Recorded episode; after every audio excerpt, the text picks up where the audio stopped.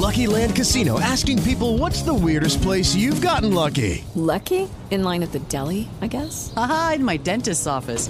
More than once, actually. Do I have to say? Yes, you do. In the car before my kids' PTA meeting. Really? Yes. Excuse me, what's the weirdest place you've gotten lucky? I never win and tell. Well, there you have it. You can get lucky anywhere playing at LuckyLandSlots.com. Play for free right now. Are you feeling lucky? No purchase necessary. Void where prohibited by law. 18 plus. Terms and conditions apply. See website for details. Market Minds. Un espacio para compartir tendencias de marketing, comunicación, medios digitales y distribución de contenidos. Con Diego Plaza, director general de FCO Group y cofundador de Elliot Media. Y Raúl Ferráez, presidente de la revista Líderes Mexicanos, FCO Group y Elliot Media. 88.9 Noticias. Información que sirve. Hola, buenas noches. Ya estamos como cada semana en Market Minds, aquí en 88.9 Noticias. Información que sirve y que sirve para tomar decisiones, para eh, pues tener un contexto sobre eh, el rumbo, las estrategias de las marcas, de las compañías, de quienes las dirigen. Y por eso es que esta noche, como cada semana, siempre tenemos una entrevista sumamente relevante. Hoy vamos a hablar sobre retail, vamos a hablar sobre el ahorro, sobre la economía de las familias y por eso vamos a platicar con Alejandra Buenrostro, quien es la directora de Mercadotecnia de Bodega Ahorrera y que bueno, nos eh, platica con eh, un acento eh, muy particular la apertura de la tienda 2200 de esta compañía de tiendas de autoservicio, pero también la forma en la que han construido un marketing muy humano, muy cercano, muy empático, pues finalmente, no diría la causa, sino la realidad eh, de eh, la lucha eh, en la economía del hogar, de hacer que el dinero rinda más, de encontrar los momentos de consumo pues más eficientes justamente para ello. Yo soy Diego Plaza y como cada noche me acompaña Raúl, Raúl Ferráez. Raúl, buenas noches. Hola Diego, qué, gusto saludarte. Y sí, esta semana traemos la entrevista está eh, con el tema del retail, ¿no? ¿Quién no ha ido a un súper? ¿Quién no se ha alguna vez metido a un, centro, de una tienda departamental o a un supermercado?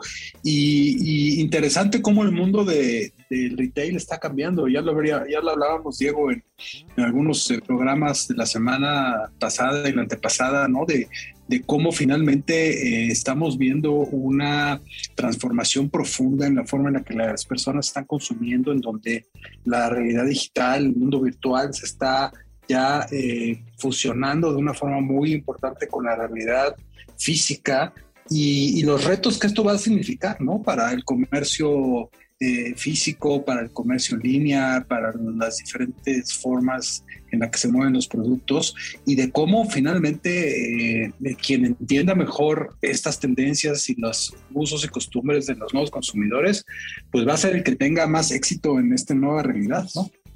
Y, sobre todo también, eh, no solamente la tienda como, como un elemento unitario, Raúl, sino pensar si siguen siendo los centros comerciales entornos relevantes y eficaces para la comunicación de las marcas, ¿no? Es decir, eh, eh, eh, entender hoy que ya estamos en un momento, pues quizá del retorno a la, normalidad del flujo físico de las personas en los centros comerciales, pues cuáles son los motivos que siguen siendo importantes para que la gente vaya a los centros comerciales.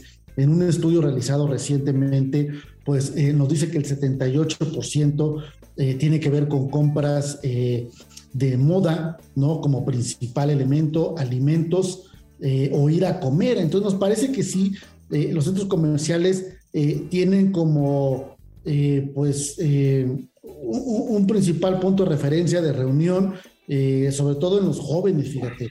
En este estudio que se desarrolló, la franja de los jóvenes de 14 a 24 años afirma haber visitado un centro comercial durante el último año eh, y un 95% de las respuestas así lo, lo plantean. Y bueno, justamente ir a comer, ¿no? Ir a pasar el rato, ir a cenar, ir al cine, finalmente ir y quedar con los amigos, se convierten pues en las dinámicas en las cuales eh, la gente asiste a un, eh, a un centro comercial Y bueno, para darte otra información, pues los lunes a jueves son los días más propensos para gimnasios, tintorerías, correo, eh, pero bueno, pues la parte de los viernes y sobre todo el sábado y el domingo, pues digo, no es un misterio pensar que eh, saber que son los días de mayor ocio en los que la gente va a un centro comercial permaneciendo entre una y dos horas en promedio. Y bueno, pues sigue siendo eh, también desde el punto de vista inmobiliario, Raúl, tú tienes mucho,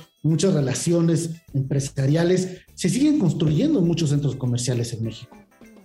Sí, sí, sí, la verdad es que creo que hay una parte y ahí es donde fíjate que iba a comentar yo algo que me parece bien interesante. Ahorita al rato quiero hablar de una cosa de, de, un reto que tiene la industria en la parte de la atención. Hay una crisis en temas de atención. Eh, pero fíjate que, que, leyendo este artículo sobre los temas de atención, Diego, de repente me da la sensación de que, de que vivimos en dos realidades bien diferentes en el mundo, ¿no? Eh, una realidad que está avanzando a pasos agigantados, ¿no? Eh, a una velocidad brutal, de, cosas de novedosas, de diferentes, de digitales, de hábitos de consumo nuevos y todo. Y de repente me da la impresión de que una parte muy grande de la humanidad está avanzando a otra velocidad o en algunos casos ni siquiera están avanzando, Diego. Entonces, fíjate que el otro día justo discutía con un ejecutivo de una televisora en donde eh, platicábamos, ¿no? De, los temas de la nueva realidad de los centennials, ¿no? En lo que pues, nosotros por el tema del canal y Elliot, eso somos expertos. Y, ahí es donde estamos viendo cómo los hábitos de consumo de información, de atención, de, de muchas cosas están eh, cambiando de forma eh, rapidísima, ¿no? El metaverso, la línea esta que ya se desapareció entre la realidad y la, y la, digital entre los jóvenes. Pero, pero fíjate que él me dijo algo así de sopetón que, que me dijo, oye, ¿pero qué crees que está viendo eh, la señora que es la mamá de, de, eh, fulanito, ¿no? Este, y dije, no, pues sí está viendo la tele, ¿no? Entonces, eso, eso me, lleva a pensar, Diego, y, habría que ver ahí cómo, cómo, cómo esa parte se, se, mueve, ¿no? Porque si hay mucha gente que, que, ya está comprando digital y a lo mejor en ciertos círculos sociales, seguramente en la que se mueve mucho de nuestra audiencia, que son los ejecutivos de alto nivel, de compañías importantes, pues, sus mismos amigos, sus mismos círculos de amistades, ya están entrando todo este mundo digital, de la nueva realidad, de la compra en línea pero, pero no nos olvidemos que, que hay otras realidades que a lo mejor no estamos tan conscientes y que e, existen y, yo no sé si esas personas cambian, Diego. O sea, yo no me imagino a una señora hoy eh, de clase media baja, nivel C menos, eh, de 51 años o de 45 años. Yo no me la imagino en 10 años comprando en digital. ¿Tú sí? No, y la tele la acompaña, ¿no? La tele se convierte también en algo que está prendido. En la cocina, en el día a día, mientras estamos haciendo las labores domésticas, eh, en la tienda, en la fonda, en el comercio. La tele está ahí y la tele sigue estando ahí. Eh, eh, generando un contenido que te acompaña, que sí tiene sus momentos de consumo pues más particulares, ¿no? Con ciertas programaciones, el partido de fútbol, la película, pero creo que no debemos, como bien menciona, sesgarnos solamente por el momento de atención generación Z o el momento de atención eh, economía digital, sino también saber que hay una franja muy grande del adulto, del adulto mayor que sigue pues eh, eh, representando un porcentaje pues grandísimo, ¿no? En, las audiencias y en el target de consumo, ¿no? Y de poder adquisitivo también, Raúl, de, de, productos y servicios. Y ahí es donde yo digo, Diego, que básicamente, y eso va a ser bien complicado para los departamentos de marketing, básicamente no vamos a tener absolutos, ¿no? O sea, vamos a tener que pensar, empezar a tener que pensar de forma muy, eh, muy en compartimientos, ¿no? O sea, eh, y ahí es donde la data y la inteligencia artificial y conocer mejor a nuestros consumidores realmente van a hacer la diferencia eh, entre una y otra cosa, ¿no? O sea, puede ser que para ciertas marcas, para ciertos mercados, para ciertos usuarios, el estar en un centro comercial, el estar en el, en el mostrador sea vital, y para otras marcas no, ¿no? Por ejemplo, eh, creo que ahí es donde eh, los hábitos del, consumidor, sobre todo, eh, y el tipo de, de, forma en la, que lo, en la que consume, va a ser vital para entender y para realmente tener éxito en ese mercado, ¿no? Quien lo entiende muy bien es Alejandra Buenrostro, la directora de Mercadotecnia de Bodega Ahorrera, que, bueno, pues tienen una comunicación muy particular dirigida a todos los medios, lo mismo, pues lo vemos en el billboard, en la calle, en la televisión, pero también en sus herramientas de producto que complementan la oferta de Bodega Horrera como Byte, eh, la plataforma de servicio de telefonía e internet de, Bodega Horrera y que le habla también a un consumidor que pues requiere eh, de pues quizá uno de los eh, servicios de consumo más importantes hoy, que es el tiempo aire. Y por eso vamos a platicar con ella esta noche aquí en Market Minds. Como todos los miércoles, nuestra mesa, esta vez con Claudio Flores solamente, porque Sebastián anda fuera del país. Claudio, ¿cómo estás? Muy bien, Raúl, un placer estar aquí en la mesa marquetera de Market Minds. Oye, pues en la industria ha causado mucho revuelo ya desde, no, no es algo nuevo, es algo que ya lleva meses en la, en la mesa de, de, muchas empresas del sector.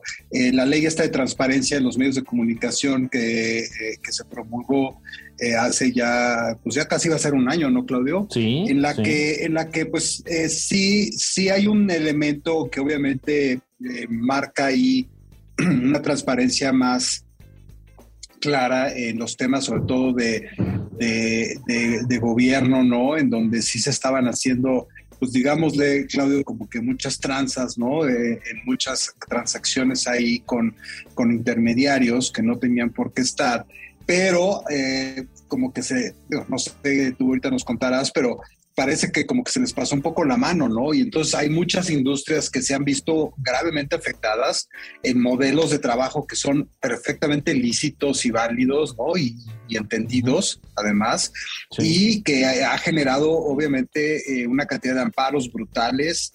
Eh, ha generado muchísimas dudas en el sector porque no, no se sabe bien realmente cuáles son los límites hay muchas lagunas en, los temas de, quién sí, quién no, etcétera, etcétera. Y, bueno, es algo que está todavía en la mesa y pues tú como presidente de la AVE, pues has tenido obviamente eh, que ver mucho en este tema. Cuéntanos un poco en qué vamos, qué, está pasando. Eh, no sé si, mi visión es la correcta, eh, de lo que más o menos la, fotografía que di, Claudio, enterémosle a este tema. Por supuesto. Mira, un poco de contexto para nuestra audiencia. Raúl, la AVE es la Alianza por el Valor Estratégico de las Marcas. Somos una agrupación líder en la integración, digamos, de una industria o de una serie de industrias de la comunicación que incentivamos el valor, el crecimiento de los negocios, las organizaciones sociales y civiles. El propósito, Raúl, que tiene la AVE es impulsar el poder de las marcas para agregar valor a la economía y a las personas y eh, agrupamos a, distintos sectores de las industrias de la comunicación, medios, plataformas on offline, estrategas, creadores, agencias de medios, creativas, eh, agencias de investigación, eh, universidades, instituciones educativas y en general esa es, esa es la esencia de la, de la alianza. ¿Por qué es importante decirlo? Porque esa es la industria que se está regulando, Raúl. Eso es muy importante ponerlo en el, en el, en el papel. Y yo te diría un dato más antes de entrarle ya a la materia de la ley de transparencia. Eh, somos hoy una industria que representa el, el 0.62% del Producto Interno Bruto hasta el año pasado, pero nuestro trabajo tiene un muy alto efecto positivo en la economía y la sociedad. Por cada peso que se invierte en publicidad, Raúl, tú lo sabes muy bien, al ser dueño de uno de los medios más exitosos de México, eh, por cada peso que se invierte en publicidad se generan 17.7 pesos al PIB y 11.37 pesos al consumo privado. Eso es lo que genera la publicidad, porque de repente hay esta idea de que no, pues qué bueno que lo regulen para que, porque pues es, es inútil o no sirve para nada, etcétera. No, eh, la publicidad ayuda a dinamizar la economía y ayuda a que las y los consumidores elijan mejor los productos en los que invierten su dinero, Raúl. Entonces, con base en todo esto, eh, nosotros desde AVE siempre hemos expresado una, una, preocupación importante por esta llamada ley de transparencia, prevención y combate de prácticas indebidas en materia de contratación de publicidad. ¿Por qué eh, eh, estamos preocupados por esta ley que ya está en vigor? Pues porque básicamente está trayendo consecuencias negativas a la economía nacional y también a la estabilidad laboral de miles de mexicanos que trabajan en las marcas, organizaciones, etcétera, que, implican el intercambio de temas publicitarios. esta, esta, ley además nos preocupa mucho porque fue aprobada, Raúl, llamada en fast track o en, digamos en, de manera express. Este, y esta ley eh, no, eh, digamos, se aprobó sin parlamento abierto. Tú sabes que el parlamento abierto lo que asegura en el Congreso es que cuando vas a legislar, por ejemplo, sobre automóviles, pues porque te traes a empresas automotrices, te traes a expertas y expertos en el materia automotriz y enriquecen la ley, enriquecen la ley con conocimiento de causa. El problema es que esta ley se hizo de espaldas a la industria eh, no se nos tomó en cuenta como, como digamos, este, expertos, expertas, como involucrados en estos temas de, temas eh, publicitarios. Y en ese sentido se legisló desde, diría yo, el desconocimiento de nuestra industria y quizá también desde el prejuicio, Raúl, esta idea de que había malas prácticas y entonces vamos a hacer, es como decir, oye, este, fíjate que traías una uñita infectada, pues córtate el dedo, ¿no? Claro, como muchas cosas que han pasado, ¿no? como, creo que de alguna manera, pues ya, ya hay muchos casos así, ahí están las guarderías infantiles, etcétera. ¿Para qué nos este, ponemos a... ¿Para cuál es el bottom line de la ley? O sea, ¿cuál, ¿cuál, es lo que al final quedó, eh, Claudio, y que son los puntos más preocupantes, dirías tú? Mira, yo creo que este, ¿cuáles son los puntos más, más preocupantes? Este, uno, limita injustificadamente la competencia entre los agentes que participan en el mercado de la publicidad y eso podría generar distorsiones a este proceso de libre competencia. ¿No? Segundo, requiere la COFESE para investigar prácticas comerciales que podrían estar fuera de su ámbito de atribuciones. Tercero, podría constituir una invasión en las facultades incluso del IFETEL, en virtud de que se requiere a la a COFESE investigar prácticas comerciales. Utiliza el derecho de competencia como mecanismo para regular posibles actos de corrupción. Todo esto lo dio, eh, digamos, como análisis el Comité de Competencia Económica de la ANADE, la Asociación Nacional de Abogados de Empresa, que justo nos están estado ayudando a señalar, digamos, este, los efectos negativos, Raúl, eh, de una legislación eh, que, además la, legislación de competencia económica ya contemplaba herramientas para prevenir, combatir y sancionar prácticas anticompetitivas en este y en cualquier otro mercado. O sea, ya había una ley que lo aseguraba. El problema, de nuevo, Raúl, es que pareciera que en México tenemos muchas leyes, pero el reto es hacer que se cumplan esas leyes. Y cuando a veces son las mismas autoridades las que incumplen esas leyes, pues entonces se vuelve, digamos, eh, hay una cultura de, incumplimiento con la ley y eso, y eso está generando esos efectos.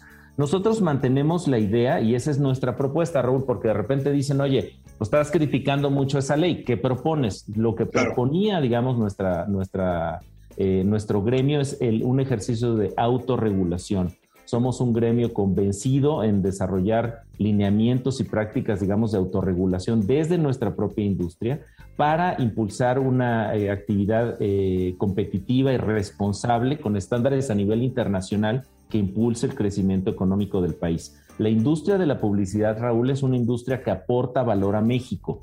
No es un gasto, es una inversión que ayuda a que se mueva y que así dinamice, digamos, el proceso de compra-venta de productos, servicios, etcétera. Y en ese sentido somos una industria estratégica para el crecimiento de México. Claro, y además castiga mucho el expertise, ¿no? La, propiedad intelectual de empresas que justamente parte de lo que le venden a otras es ese conocimiento, ese saber cómo hacer las cosas. Y obviamente son intermediarios, pues sí, pero como pasa en muchísimas muchas otras en muchas cosas, ¿no? En el mundo de la tecnología, en el mundo, digo, un, símil, eh, creo que, que, más o menos eh, eh, similar, eh, perdón por el pionasmo, Es, es, lo que pasó, por ejemplo, con la industria de los medicamentos, ¿no? Que decidieron eh, eliminar en una primera etapa las distribuidoras porque pues dijeron, ¿para qué queremos ese intermediario? Bueno, pues la logística, el conocimiento, la infraestructura, que tenían las, las, las, distribuidoras de medicamentos, pues sí había corrupción, pero también cumplían un papel fundamental y bueno, las consecuencias ahí las hemos tenido, ¿no? Niños sin, sin, sin, medicamentos, para el cáncer, etcétera, etcétera. Y ahorita, según yo sé, pues sí tuvieron que, que hoy, hoy en día sí están usando a las distribuidoras, ¿no? Digo, no las que tal vez sean más corruptas, eso me parece bien. Pero a ver, ¿cuál es tu previsión entonces para qué va a pasar, Claudio, en los próximos meses? Mi previsión yo creo es que viene toda una, una serie de, digamos, de, encuentros y desencuentros judiciales. Tú ya lo decías muy bien, Raúl, hay, hay muchos amparos, hay empresas que se ampararon. Me parece que también hay, eh, eh, creo eh, percibir, y esto es simplemente una sensación, te diría yo, Raúl, la vocación o la, intención de la propia autoridad de quizá de corregir un poco la plana a una ley que se hizo muy mal, muy fast track, eh, que trae errores o trae problemas, digamos, este, de comprensión de nuestra industria. Y ojalá eso pase, porque el problema es que no lo hemos visto en este ciclo político en México, eh, la vocación de, eh, digamos, reconocer los errores y corregirlos. Muy bien. Pues creo que es un tema controvertido, Claudio, y, que ha preocupado mucho a la industria y que además está, está ahora sí que generando muchas molestias y muchas eh, atorones, ¿no? Diciéndolo este, así lisa llanamente de cosas que, que pues los, los directores de, de marketing, todo, pues lo que tienen que hacer es su trabajo pero traen a los legales de las empresas atrás diciendo eso no lo puedes hacer y eso no lo puedes hacer y eso no lo puedes hacer y eso está complicando muchísimo que muchas cosas sucedan y ojalá que pues sí se logre esto eh, avanzar, ¿no? Gracias Claudio por la, estar aquí con nosotros en la mesa como todos los miércoles y pues nos vemos la semana que entra. Muchas gracias Raúl, un placer estar aquí en Market Minds. Como cada semana tenemos la conversación, la entrevista con eh, estrategas, con personalidades, con liderazgos, obviamente de la industria, del marketing, de la comunicación. Y yo siempre celebro doblemente que tengamos mujeres líderes que nos compartan su historia de éxito dentro de las compañías que eh, dirigen, que emprenden, que construyen, pero también desde el lado eh, muy personal y muy profesional de lo que significa una carrera pues de éxito y de inspiración eh, aquí en Market Minds nos escuchan eh, también muchos jóvenes, muchas jóvenes, emprendedores, estudiantes, y creo que siempre es un espacio para encontrar eh, pues puntos de referencia, puntos de referencia. Y Alejandra Buenrostro, que es la directora de Mercadotecnia de Bodega Horrera, es con quien vamos a platicar esta noche. El tema de esta semana es el compromiso de ayudar a las familias a ahorrar dinero y vivir mejor. Les quiero platicar un poquito antes de dar la bienvenida a Alejandra Buenrostro, que es eh, pues eh, una directora con más de 18 años de experiencia justamente en el área de marketing, ingresó a Walmart de México y Centroamérica en mercadotecnia, en planeación estratégica de Sam's Club. Y bueno, también estuvo en el equipo de eh, Superama, fue promovida eh, como gerente ejecutiva de mercadotecnia para el formato de Walmart Supercenter. Y a partir de 2013, Alejandra se integró a Bodega Horrera y en 2017 fue promovida a subdirectora de mercadotecnia y actualmente pues es la directora de mercadotecnia de Bodega Horrera y forma parte del Comité de Diversidad e Inclusión de Walmart de México y Centroamérica. Alejandra, muy buenas noches, bienvenida a Market Minds. ¿Qué tal, Diego? Muchísimas gracias por la invitación. La verdad es que estoy muy contenta de formar parte de tu programa y que toda tu audiencia nos escuche y aportarle, como bien dices, a estas nuevas generaciones algo de mi trayectoria en beneficio de sus carreras.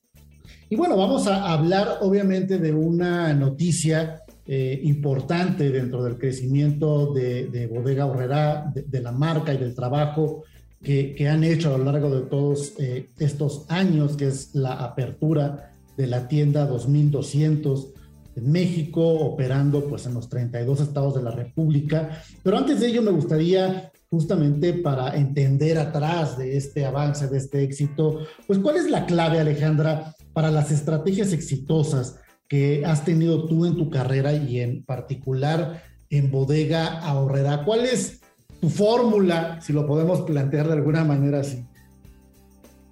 Pues mira, yo te podré compartir que hay dos, dos claves bien importantes en, el desarrollo de, estrategias de comunicación. La primera está enfocado al conocimiento absoluto de nuestros clientes. Eh, principalmente en Walmart de México y en Bodega Horrera tenemos como una misión siempre poner al centro de, nuestras decisiones al cliente, tener un conocimiento absoluto de todas sus necesidades y sobre todo de, ese interés eh, enfocado a aportarle todas nuestras estrategias importantes en beneficio de su consumo.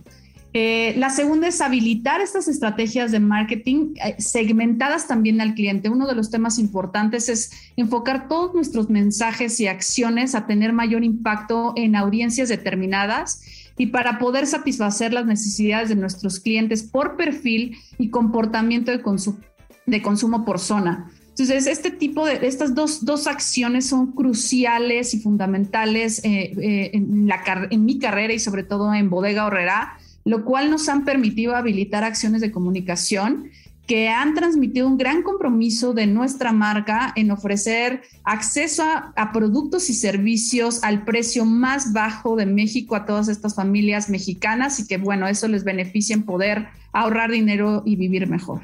Me parece que es una, una causa eh, basada en la realidad, en la economía mexicana, pensar justamente en el bolsillo, para tener pues una empatía, una empatía con la lucha que tienen todos los días las familias, las personas, sobre el gasto en el hogar, sobre pues obviamente eh, eh, pues, pues motorizar, ¿no? Un hogar y una economía familiar. Y bueno, pues yo creo que todos quienes nos están escuchando han visto o han escuchado este personaje icónico y todo este storytelling alrededor de, de Mamá Lucha. Y bueno, ya me platicabas fuera del aire que hay, eh, bueno, todo el storytelling de la familia, de ella, de, de, todos los personajes. Y llamémosle mercadológicamente, pues quizá de los arquetipos, ¿no? Del consumidor al que le están hablando, ¿no? Justamente para identificar que cada uno de ellos, pues tiene una necesidad que satisface Bodega Horrera. Pero hablando justamente de estos conceptos y de estas campañas,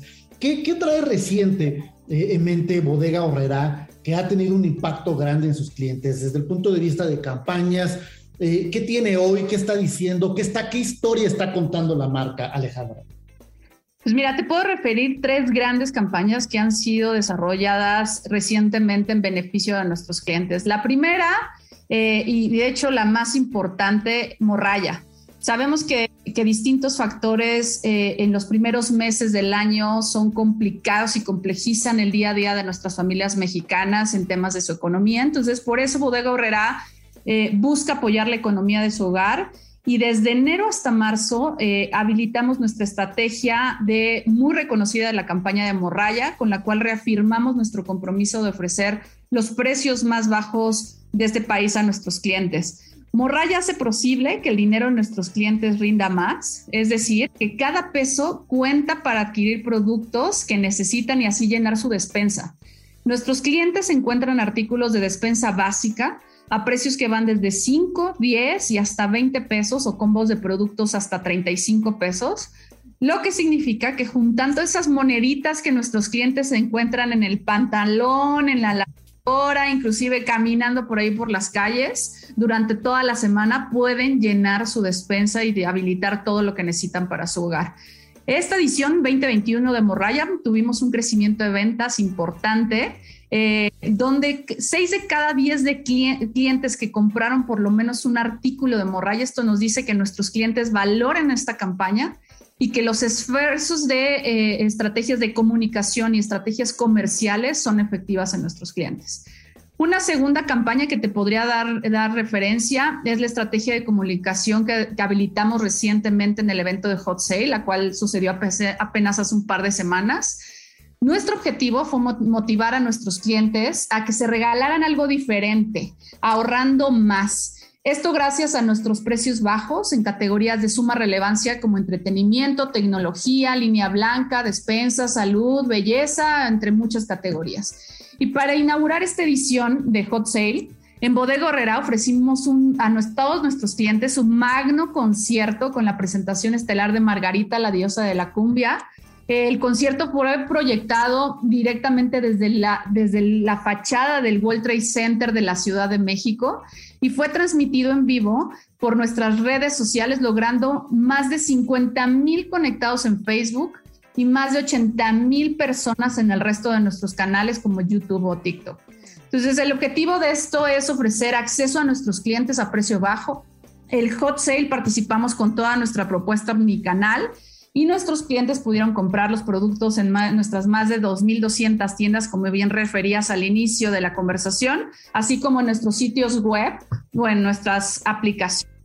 Y por último, eh, el plan verano, actualmente tenemos una campaña de verano importante enfocada al beneficio funcional y, de la despensa básica de nuestros clientes llamada Hay para más, en la cual todos nuestros clientes a nivel nacional eh, harán rendir su dinero gracias a los precios bajos y podrán llevarse algo más que solo la despensa del día a día. Así que invito a toda tu audiencia a estar atentas a las sorpresas que tendremos durante esta temporada, invitarlos a que visiten nuestras tiendas y nuestros canales digitales de e-commerce de Bodega Horrera en línea.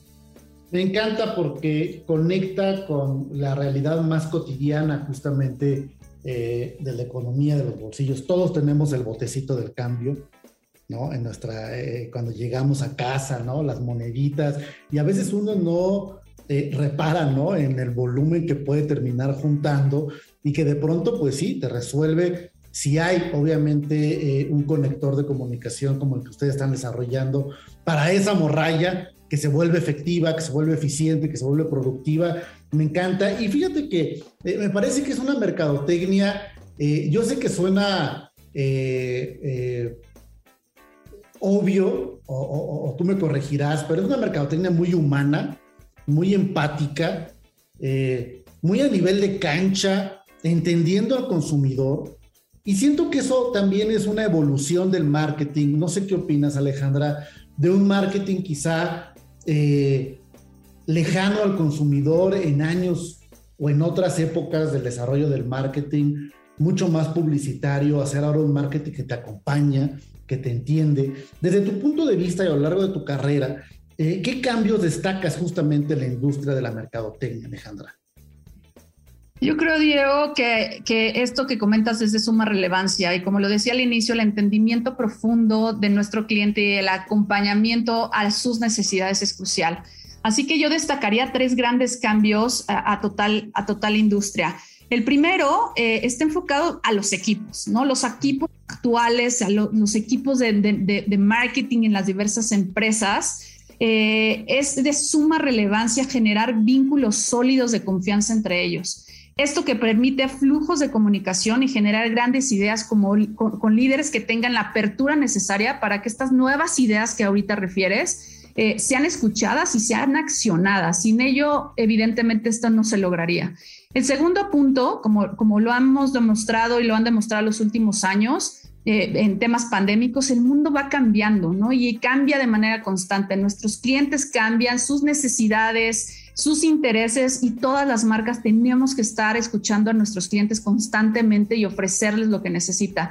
Por es imperativo contar con esta, este nivel de adaptabilidad de las marcas y siempre, siempre buscar la evolución en beneficio de nuestros clientes. Y por último, como bien refiero, los clientes han evolucionado y además de sus necesidades básicas, ahora también buscan tener experiencias de compra rápidas, sin fricciones, por lo cual tener que el retail tiene que ir más allá, ¿no? De ofrecer servicios y soluciones. Eh, por ello, eh, eh, todas estas acciones e interacciones que refieren en el día a día de nuestros clientes es relevante.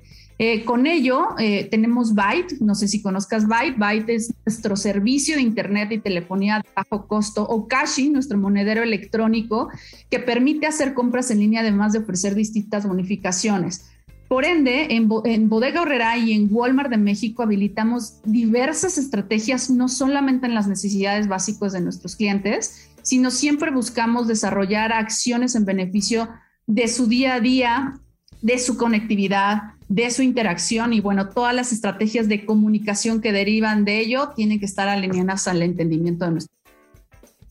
Y, justamente eh, pensando en el futuro, pues eh, las generaciones y el consumidor pues va teniendo un ciclo, ¿no? Es decir, pues quien hoy es un adulto, mañana va a ser un adulto mayor, pero también hoy tienes eh, frente a ti a un futuro o un actual consumidor que pues son la generación Z, los jóvenes, me parece que esta integración de Byte como, pues quizá uno de los SKUs más vendidos, ¿no? El tiempo aire, por ejemplo, ¿no? En general dentro del consumidor, eh, eh, como, una necesidad importantísima de conectividad, eh, seguir innovando, seguir desarrollando nueva comunicación, nuevos productos, acorde al futuro del consumidor y de estas nuevas generaciones. Bodega Horrera cómo va a estar innovando próximamente, a dónde quieres llevar a la marca Bodega Horrera, qué retos tienes muy mapeados que te falta hoy, obviamente, todavía alcanzar o los que estás ya alcanzando. ¿Qué, qué, qué, nos espera de innovación en marketing de Bodega Horrera? ¿Y, a dónde quieres llevar a la marca, Alejandra? Pues mira, te podría decir que eh, nuestros clientes siempre serán el centro de todas nuestras decisiones en Bodega Horrera. Entonces, la innovación y las estrategias tienen que estar enfocados a ello.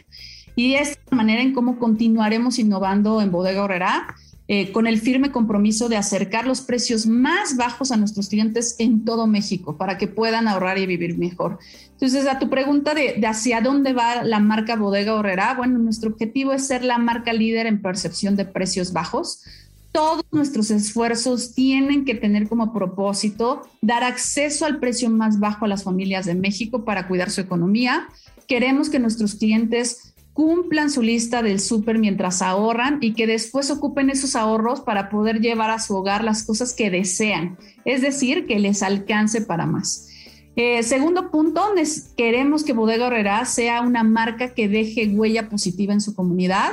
Por ende, eh, es muy importante dejar esta huella eh, por parte de Bodega Herrera y desde la primera tienda inaugurada a finales de 1958 en la Ciudad de México, ha generado miles de empleos directos y formales, apoyando el desarrollo de nuestras comunidades en las que se localizan sus tiendas. Eh, actualmente la, la, marca emplea más de 87 mil personas, de las cuales 52% son mujeres. Entonces es un tema también de inclusión y diversidad de género es de suma relevancia para nuestros, nuestra marca, apoyando también esta nueva generación en beneficio de sus carreras profesionales. Y por último, eh, nuestro interés es ser una marca cada vez cercana, más cercana a nuestros clientes, ¿no? Como bien referías, estamos muy contentos porque a inicios de este año celebramos la apertura de nuestra tienda 2200 eh, de Bodega Horrera en México y en estos meses hemos logrado más de nueve aperturas más. Entonces, este hito se ha logrado gracias a la confianza y preferencia de millones de clientes en nuestra marca. Contar con este número de sucursales nos permite estar más cerca de nuestros clientes y eso pues nos llena mucho, mucho de emoción. Entonces, viendo al futuro, la, inversión de Walmart de México y Centroamérica está enfocada al crecimiento de acelerado de nuestras tiendas, eh, mantener este crecimiento de la marca en el país y bueno, incrementar la, el número de aperturas y estar en el punto cercano de nuestros clientes en sus, en sus ubicaciones o plazas. Y adicional al crecimiento de tiendas físicas, el servicio de tienda en línea de bodega horrera despensa en tu casa, pues cumplió eh, su primer año de operaciones en septiembre de 2021 y, bueno, también eh, se convierte en una herramienta que, fortalece, que complementa los canales del comercio. Y bueno, esta tienda 2200 en el país, eh, esta nueva sucursal de bodega horrera express en Causel 69, allá en Mérida, en el estado de Yucatán, pues se vuelve icónica como seguramente fue la anterior y la siguiente en este conteo, cada una es igual de importante. Y bueno, yo quiero pues felicitar también tu, tu, liderado y el referente que eres en la industria del marketing, Alejandra Buenrostro, directora de Mercadotecnia en Bodega Ahorrera. Muchas gracias por estar en Market Minds y compartir eh, la historia de éxito de la marca y la historia de éxito eh, tuya, tuya, Alejandra. Te agradezco muchísimo, Diego. La verdad, te agradezco muchísimo el espacio. Eh, invito a todos, a toda tu audiencia a visitar nuestras tiendas, visitar nuestros canales y bueno, a reafirmar el compromiso que tiene Bodega Horrera con todos sus clientes en beneficio de su economía, con muchas sorpresas y muchos muchas estrategias de comunicación, como bien referías al inicio, partiendo de nuestro personaje icónico que es Mamalucha. Entonces ya nos verán en los diversos medios de comunicación, en tele, en radio, en billboards, estaremos presentes en todas las plazas donde nuestros clientes se encuentren. Es Alejandra Buenrostro, directora de Mercadotecnia de Bodega, de Bodega Ahorrera. Información, noticias, contenido, entrevistas alrededor de la comunicación, de la publicidad, del marketing eh, y de los eh, pues de los eh, eh, fenómenos de consumo eh, de productos servicios y de contenido. Y bueno, nos deja pensando que hay un espacio obviamente para un marketing siempre eh, mucho más cercano a la gente, ¿no? Y creo que Bodega lo con todo este concepto de, de eh, eh, esta campaña también que tiene que ver pues justo con, con entender al consumidor en la realidad de la economía de las familias ¿no? Y bueno, todo este diseño que yo no sabía, Raúl, de, los arquetipos, no solo de Mamá Lucha como un personaje emblemático de la sociedad mexicana que se representa así la marca, sino también pues de toda la familia. Yo no sabía que está el papá, están los hijos y cada uno de ellos representa un consumidor distinto al que le habla Bodega Horrera, Raúl. Claro, pues sí, interesante y yo creo que ahí ya lo hemos platicado mucho, pues el futuro del consumo mixto va a ser bien interesante y cómo lo, mueves. Y, cerrando ya para cerrar el programa, Diego, fíjate que traigo un eh, artículo que leí bien interesante sobre el tema de la crisis que tenemos eh, con, la, con la atención de los usuarios. Em, eh, John Paul Edwards, que es el Managing Director global de OMD, eh, hace una reflexión sobre este tema y de cómo ellos lo están enfrentando desde la agencia. Eh, tú sabes que cuando eh, se habla de una recesión, una recesión económica, es pues porque no hay mucho dinero, ¿no? Y la gente entonces no puede gastar eh, productos y servicios, entonces se genera una recesión en donde las empresas empiezan a vender menos y, la gente pues no tiene dinero y se convierte en un círculo vicioso en donde pues si las empresas venden menos, corren gente y les pagan menos, entonces menos dinero hay en el mercado para comprar bienes y servicios y entonces eso es lo que, lo que llamamos una recesión, ¿no?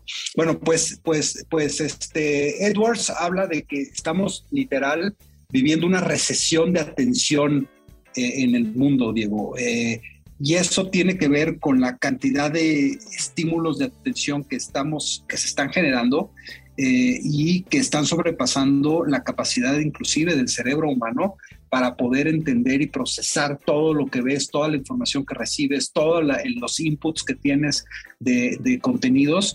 Y eso para la industria de la publicidad es increíblemente peligroso y riesgoso, ¿no? Porque tú tienes que partir de que toda la inversión que haces en media digital o tradicional, lo que sea, pues tiene como objetivo captar justamente la atención de un consumidor que en el momento en que capta su atención, pues tienes la posibilidad de que le interese el producto o servicio que tú estás vendiendo y en base a, ciertos racionales pues de calidad, de usabilidad, etcétera, etcétera, pues logras eh, una venta, ¿no? Pero sí, pero ¿qué pasa si la atención del usuario empieza a ser tan baja que tus mensajes ni siquiera son capaces de captar esa atención del usuario. Y este es el análisis que hace este hombre, eh, muy interesante, en donde se pusieron a hacer un análisis y encuestas con muchísimas personas, eh, más de 30 mil personas eh, entrevistaron para ver justamente cuáles, cuáles eran sus, ya les llaman los thresholds, ¿no? O sea, cuáles eran esos parámetros de atención en donde, eh, sobre todo en el tema de redes sociales, pero también de medios tradicionales que todavía están ahí, que de repente la gente se mete a escuchar o a consumir contenido, en dónde estaban esos thresholds de, de, de, captación de, atención que, que pudieran ser útiles para el anunciante, ¿no? Entonces, Obviamente es un estudio bien interesante. De hecho, eh, creó una cosa que se llama el Council de la Atención, eh, como un proyecto de de generar eh, muchísimo más, eh, digamos, awareness sobre lo, lo, importante que es la captación de la atención de los, de los consumidores y cómo cada día ante la gran oferta que estamos viendo y cada vez vamos a ver más, Diego, ¿no? O sea, por ejemplo, nada más yo te pregunto, en los últimos cinco años, ¿cuántas, o sea, de que, bueno, no son cinco, tal vez son un poquito más, ¿no? Pero de que salió Netflix a la fecha, hoy en día, ¿cuántas plataformas ya de streaming hay en el mercado, ¿no? ¿Cuántos podcasts, cuántos eh, sitios, cuántas eh, cuentas de Twitter sigues? O sea, sí estamos en, una cosa de brutal, de, de, la cantidad de contenido que se está generando en el mundo en todos sentidos. Obviamente eh, es, es padrísimo porque para el consumidor pues cada vez hay más opciones, cada vez hay más contenido interesante, cada vez hay mucho más que, que, oír, que ver, que leer, etcétera, pero al mismo tiempo se está convirtiendo eh, en, una cosa que yo no sé si, no sé qué opinas, Diego, yo no sé si va a llegar un momento en que va a haber una especie como de, de, de, de, broke up, ¿no? De, un rompimiento en, las personas sobre ya la cantidad tan grande que hay de información en muchos sentidos. O una mente más selectiva, ¿no, Raúl? De realmente fijar tu atención en lo que realmente te interesa, ¿no? Esta especie de, selectividad o de diserción que hace el cerebro, quizá por lo que se convierte en una reacción no diría de supervivencia, ¿no? Pero pues el cuerpo humano y la mente funciona a poner toda la energía en ciertas prioridades en un momento dado, ¿no? Eh, en todos los aspectos de nuestro comportamiento y quizá de pronto también en el contenido, ¿no? En, en, realmente poder filtrar lo que, lo, que, lo que puede ser más relevante para ti, más que competir por atender todo, es como ganas finalmente ese nivel de prioridad en el cerebro humano por lo que realmente te importa. Y justo esta mañana platicaba con un, con un compañero eh, eh, eh, en ese sentido sobre la gran... Cómo se, ha, cómo se ha llenado de información el espectro, no solamente de plataformas de media, como mencionabas tú, por ejemplo, de streaming, sino también de la información misma, ¿no? De las redes sociales, de las noticias, y, cómo ese, saturación nos lleva quizá a tener que eh, orillarnos o ir a acorralarnos a escoger pues lo que sí se vuelve algo muy, muy particular para mí, muy de nicho, ¿no? Y quizá estar dispuestos a pagar por esa experiencia de contenido, ¿no? Alejándonos un poco, pues quizá también de la, pues sí, de la explosión de data de la que ni siquiera puede tener el cerebro humano como dices tú en el estudio, registro, ¿no? O, atención eh, necesaria como para mantener en el recuerdo o en la atención y tener que ir migrando hacia esta selectividad del mismo cerebro, Raúl. Y eso, y eso que te estoy diciendo, eh, Diego, es, o eso que estás diciendo más bien, perdón, es, es contenido que en teoría pues a ti te interesa, ¿no? Que te divierte, porque te entretiene. Pero imagínate desde el punto de vista de los de la comunicación y del contenido comercial, ¿no? En donde en teoría, yo, y ahí hay encuestas muy claras que eh, en teoría a la gente no le gusta oír eh, de los contenidos comerciales. Obviamente lo necesitamos y lo agradeces porque muchas veces encuentras cosas que te interesan y que no sabías que existían, etcétera, etcétera. Pero si tú haces una encuesta, eh, un altísimo porcentaje de, la, porcentaje de las personas te van a decir, a mí no me interesa que me vendas nada. Entonces, eso, eso, ese reto está muy, muy, muy interesante, muy, muy challenge, o sea, va a ser un reto muy, muy fuerte de cómo capturar la atención en la parte de la comunicación comercial en el futuro, porque ahí sí, igual que hablábamos al principio del programa, de cómo el mundo del e-commerce se nos está viniendo encima, literal, y es inevitable que suceda. Yo creo que también este tema de la saturación del contenido y de la comunicación y de la falta de atención de los consumidores cada vez va a ser más grande y más grave y hay que ponerle atención.